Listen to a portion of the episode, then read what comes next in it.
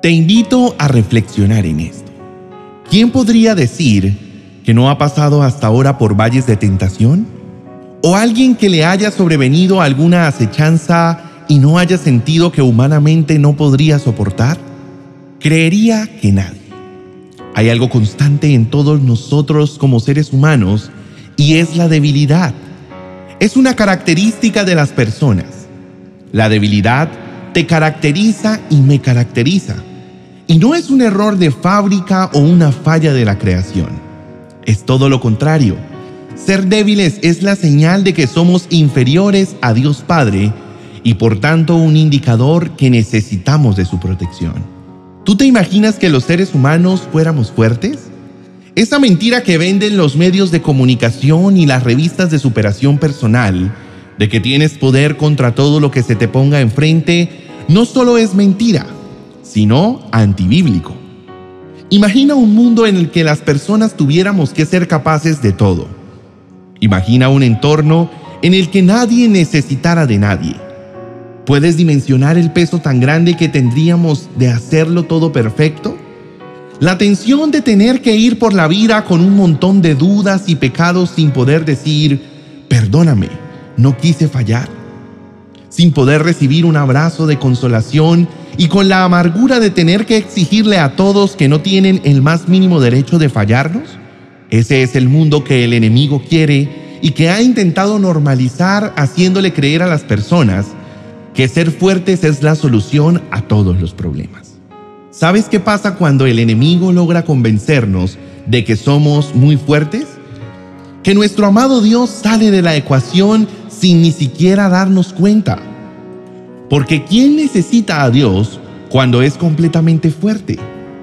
El diablo busca justo eso, que sin pensarlo mucho vayas quitándole importancia a Dios poco a poco al creerte muy capaz.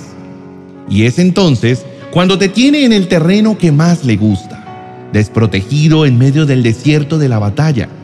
Es allí donde te arroja la tentación y los pensamientos inmorales y como tus fuerzas realmente son pocas, terminas aceptándolos, cayendo una y otra vez y preguntándote lleno de lágrimas, no sé qué me pasa, siempre caigo en lo mismo. En la primera carta a los Corintios capítulo 12 verso 9, Pablo dice, cada vez Él me dijo, mi gracia es todo lo que necesitas, mi poder actúa mejor en la debilidad. Así que ahora me alegra jactarme de mis debilidades para que el poder de Cristo pueda actuar a través de mí. Esta es la palabra de Dios a través de un hombre que conoce niveles de sufrimiento grandísimos y que fue presa del enemigo para asesinar cristianos. Fue escrito por Pablo, pero ministrado por el Espíritu Santo para enseñarle a él y a todos nosotros que aceptarnos débiles pone a Dios como el centro de la ecuación como rey vencedor del pecado y la tentación. Así que puede ser cierto, sí somos fuertes, pero en el nombre de Jesús y por su gracia y su poder. Sí podemos contra todo, pero solo si Dios es realmente nuestro primer amor.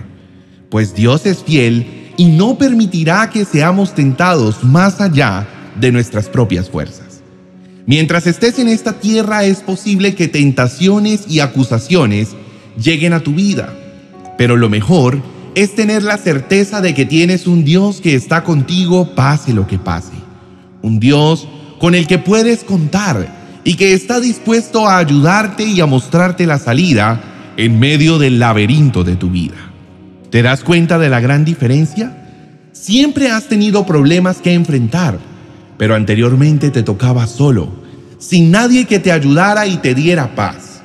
Ahora aunque tengas angustias que perturban tu caminar, puedes estar confiado en que Dios tiene el control y Él obrará y te librará de cada una de ellas. El Señor nos invita a resistir al enemigo, pero resistirlo no es soportar sus ataques creyendo que somos muy sólidos y que por nuestra inteligencia jamás caeremos en pecado. No, Resistir es rendirnos ante la voluntad y completa protección de nuestro Dios.